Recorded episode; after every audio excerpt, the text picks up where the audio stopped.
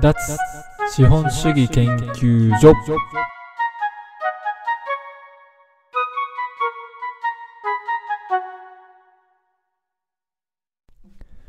2021年4月23日脱資本主義研究所の守です。脱資本主義研究所は一家団らん掲載の過去記事から資本主義を抜け出して豊かになるための記事を紹介するポッドキャストです。えー前回は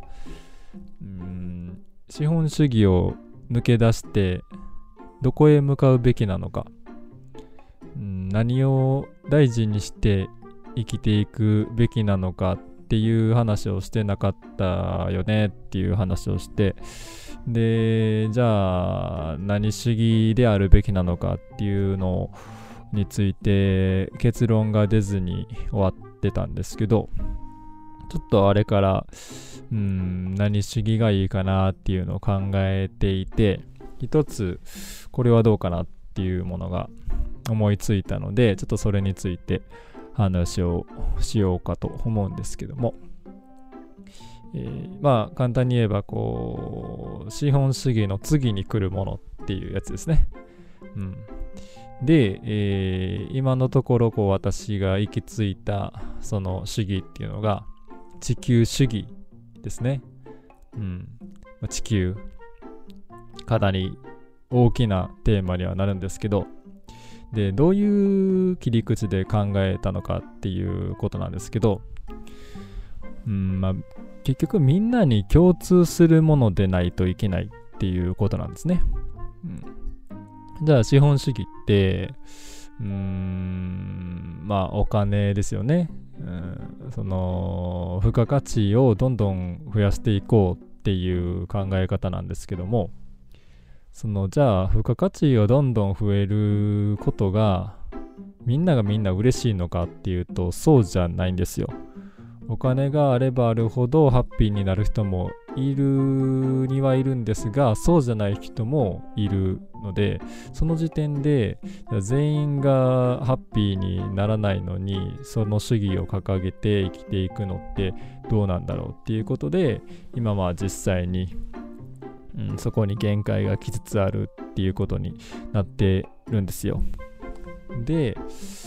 じゃあみんなに共通することって何だろうって考えるとうん地球に住んでることなんですよね。うん、これは絶対に共通している、まあ今の段階ではみんなが地球に住んでますよと。じゃあその地球を豊かにするっていうことはイコール我々人間が豊かになることであろうということですね。で前にもちらっとうん豊かさっていうのは選択肢の多さだっていうことを言ったんですけどその地球が豊かになるってことは言い換えると多様性生物多様性が何て言うのかな広くなるというんですかねっていう風になるのでそれってつまり選択肢の多さですよね。うん簡単に言えばいろんなやつがいるっていうことですね。いろんな生き物がいると。いろんな生き物が生きていける環境にあるっていうことですね。そこを目指すのが地球主義っていうわけです。でその地球主義のいいところが何なのかっていうとうん限界がないんですよね。資本主義って、まあ、今もう限界が来てるっていうふうに言われますけどなぜ限界が来たのかっていうと結局突き詰めると地球の資源に限界が来てるっていうことなんですよ。付加価値付加価値ってどんどん増やしていってもそもそも人口には限界があるしで、まあ、資源は絶対に使いますからその資源の量にも限界があるって時点でそれをどんどん成長させていこうっていうのはいずれどっかで頭打ちになるっていうのはまあ分かりますよね。うん、一方で地球主義は、うんまあ、地球をどんどん豊かにしようっていうことなので限界がないというかむしろ限界が来ればいいっていう考え方なんですよ。限界が来るともう何も追っかけなくてよくなるのでもうそのままそれを維持し続ければいいと。その維持っていうのがね、うん、資本主義ではなんかこうタブーというか維持してるはずなのにマイナス扱いみたいな感じになっちゃうんですよね。どうしても資本主義だと。っていうのが良くなかったんですね。で、うん、まあ一応言っておくと資本主義が絶対に悪だっていうことでもないんですよ。うん、どっかで前にも話したしましたけど資本主義っていうのはつまり、えー、労働者とでその労働者を使う資本家っていう、まあ、2種類の人間がいるっていう仕組みなんですけどじゃあその自分の自分が働いてお金を稼がないといけないっていう立場の労働者がみんなが不幸かっていうと別にそういうわけじゃないですよね。うん、労働者でもやりたい仕事をやって安定した収入を得て幸せに暮らしてる人も大勢いるので資本主義がじゃあ、うん、ダメなのか？労働者は搾取され続けていて不平等な社会だってそういうわけでもないので資本主義っていう仕組みがもう全くダメなんだっていうことでもないんですけど、うん、結構自由ですしね結局資本主義って。うん、まあその付加価値付加価値って GDP 増やしていこうって言うには言うんですけど別に強制されてる人はいないですよね。うんうん、稼ぎたければ稼げばいいし、えー、稼ごうと思わなければ別にそれも自由ですと。で、収入の低い人にはちゃんと保証があると。なので、結構いい仕組みではあると思うんですよ。うん、私みたいにあの脱資本主義って言いながら暮らせるぐらいなので、うん、その自由度に関してはいいんですけどやっぱり、資源に限界があったっていうところでつまずいてしまったんですよね。うん、だそれ以外資源に限界がなければ別に良かったのかもしれないですけどやっぱりみんな地球に住んでいる今後も住み続けるっていうところを考えると、うん、そのままじゃいけないよねっていうことになってしまったと。なので、じゃあ今後は、えー、まあ、人間だけじゃなくて他の生き物のことも考えて地球に暮らしましょうっていう意味で、えー、地球主義っていうことを掲げてはどうかということですね。うん、という考えに今は行き着きましたっていうことです。はい。まあ、あの、今後、うん、考えているうちにまた他の主義が思いつくかもしれないですけども、まあ、今のところはこれが割としっくりくるんじゃないかなということで、はい、掲げてみました。はい、では、えー、記事の紹介いきます。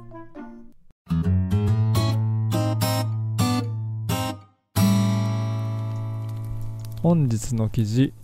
2020年2月24日。タイトル令和時代の資本主義攻略。価格の下がらない3つの希少資産を手に入れて賢く生きる。物やサービスを湯水のごとく生み出してきた資本主義社会。おかげで私たち消費者はあらゆるものを低価格もしくはタダで利用できる利用できるようになりました。そうなると苦しいのは物サービスを売る側ですでに満たされつつある消費者に対して何を作ればいいのかどう売っていけばいいのか頭を抱えている企業が増えてきているのが現状です。実際に最近の消費者がお金をかけようとするものなんてほとんど IT 絡みのことで他のものはもう頭打ちといった感じです。お金を借りて新しい事業をやろうという企業もどんどん減ってきて金利もこれ以上下がらないというほど低い水準です。故に資本主義の限界が近づいてきていると言われるわけです。しかしこんな状況でもたとえ今後さらなるものやサービスの飽和が飽和が進んだとしても変わらずに価値を持ち続けるものが3つあります。それらを解説しどのように手に入れてどのように使っていくべきなのかについて言及します、はい。えー、1つ目は食べ物です。どんなに技術が進歩しようが人は必ず食べ物を必要とします。米パン肉野菜お菓子が必要なくなるなんてことはまあないでしょう。あったとしてもその時にはもうおそらく人の悩みなんてほとんど解決されていることでしょう。人口がこれから減っていくにしても作り手も同じように減っていくのでやはり食べ物の値段が極端に下がることはありません。特定のものが極端に下がることはあるかもしれませんがそうなれば作るものを変えればいいだけです。いくら効率化されていくといってもユニクロで売られている服のように季節に関係なく機械がじゃ毎日じゃんじゃん作り出すことができない限り食べ物は希少資産だと言えるでしょう。2つ目がエネルギーです。これは説明不要でしょうが地球においてエネルギーは有限で人が生きる限り必要とされるものなので間違いなく希少資産です。そして3つ目が労働力です。つまり人そのものです。人こそ工場でどんどん作るわけにはいかないですし特に日本では少子高齢化人口減少が続いているため希少資産と言えます。ロボット化が進めば人間の労働力なんて必要なくなると言われてはいますが一部の業界に限ったことで多くの業界ではまだまだ人が人による働きが必要となるでしょうおさらいすると飽和しきった資本主義社会でも価値が下がらないものとして挙げられる挙げられるのは食べ物エネルギー労働力の3つですではこれらを手に入れるというのはつまりどういうことかというと、えー、農業発電や発熱健康の維持を行うということです。はい、どうでしょうか？これらを行っている人が今世の中にどれだけいるでしょうか？農業発電や発熱健康維持ですね。ほとんどいないと思います。まだ誰もこの希少資産に気づいていないからです。では実際にこれらを行うとするならばどのように行動すればいいのでしょうか？農業発電発熱健康維持。えこれらを、ま簡単にまとめると生活コストの低い田舎で農業や発電をして食べ物とエネルギーを自給自足しながら健康に健康的に暮らす。っていうことをするとさっき挙げた3つの希少資産が全て手に入ります。田舎で自給自足と聞くと都会に疲れた人が行き着く生活スタイルという消極的なイメージを持たれることもあるかと思いますがこのように3つの希少資産を最も簡単に手に入れるための非常に合理的な行動ということもできます。農業の知識と経験を積むにはやはり田舎に住むのが一番です。教えてくれる人資材が豊富にあります。個人で発電するにはまだ難しいかもしれませんが今のままいけば家庭用蓄電池が低価格で手に入るようになるのも時間の問題です。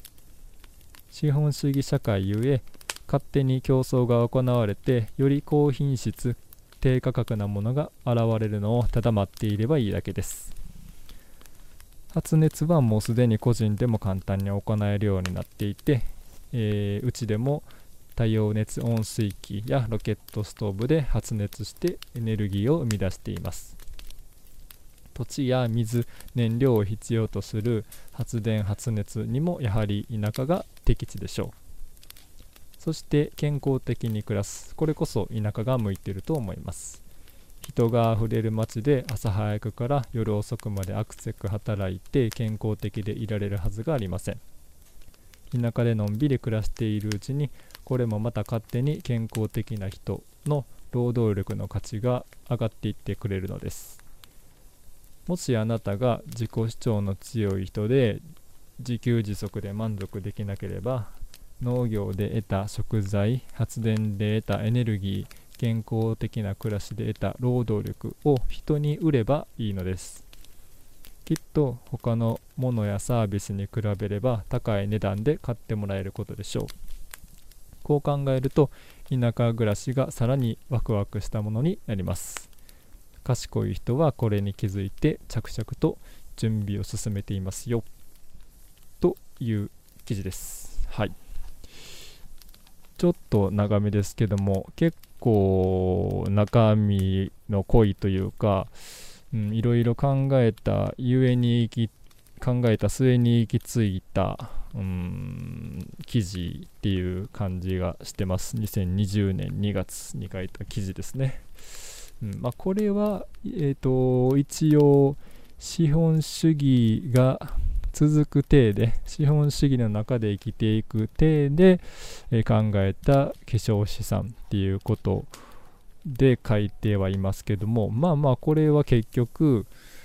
うん地球主義という前提になってもまあ同じことですね。農業したり発電したり、えー、健康的に生きるっていうことですね。これをまあ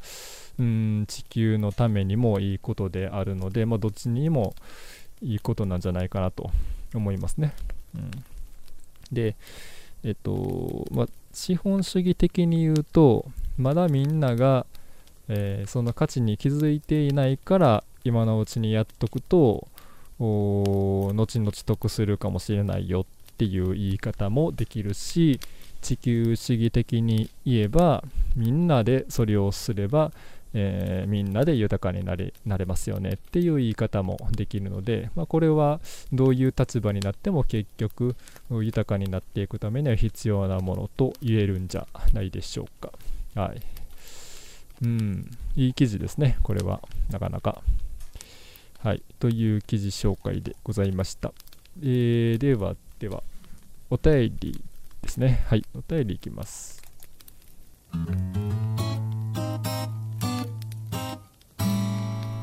田舎娘さん30代女性です 脱資本主義で得することは何ですか？というお便りですうんこれは結構重要な考え方で結局何が得するんですかどんないいことがあるんですかっていうことですね。うん。その個人個人に何かこう恩恵がないとやろうっていう気にならないですから、じゃあ私に何の得があるのよっていうことはやっぱり考えないといけない。そのメリットがないといけないっていうことになるんですけどじゃあ資本主義だと何かっていうと、うん、まあいろんなものが手に入るっていうことなんですね。うん、どんどんいろんな新しいものが生み出されてそれを手にすることができる。うんまあ最近だとスマートフォンっていうものができていろいろ便利になりました。楽しくなりましたっていうのが一応資本主義だったことによることの恩恵ですよね、うん、なのでまあそれぞれが資本主義っていうところに従って、えー、働いて稼いで欲しいものを買ってこれまで生きてきました。という。でここまで、えー、経済成長してきましたっていうことですね。では、えー、地球主義っていうことになるとそれぞれにどういういいことがあるのかっていうことなんですけどうーん結構こう長期的な話になってしまうのでそれは難しいんですけどまあ短期的なことじゃないとやっぱりきっかけになりにくいので、まあ、短期的なことで言うと何かっていう話をすると圧倒的に時間が増えますよね、うん、自由な時間。うん。資本主義ってこう他人のために使っている時間がすごく多いんですよ。うん。ま、単純にねあの労働時間っていうのはあ他の資本家の資本家に雇われて、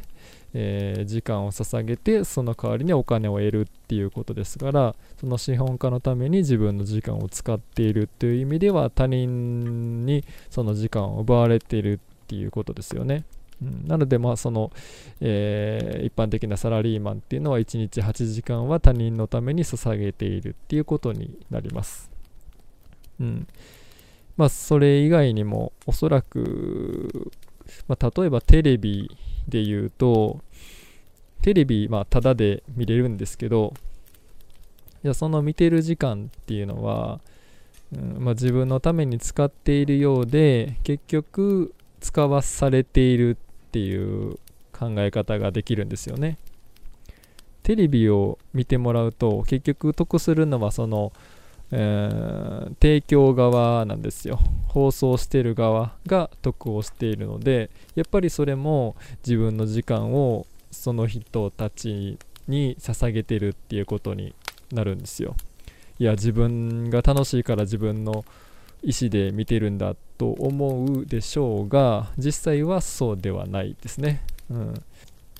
なぜテレビが無料で見れるのかっていうことをちょっと考えればわかると思いますねそれは。その結果、えー、自分が何をするべきなのかわからない。自分がどういうふうに生きていくべきなのかっていうのを考える時間がない。ただただ、えー、他人のために働いてお金を使ってっていうことを繰り返してるっていう人がかなりの数いるっていうのが現状です。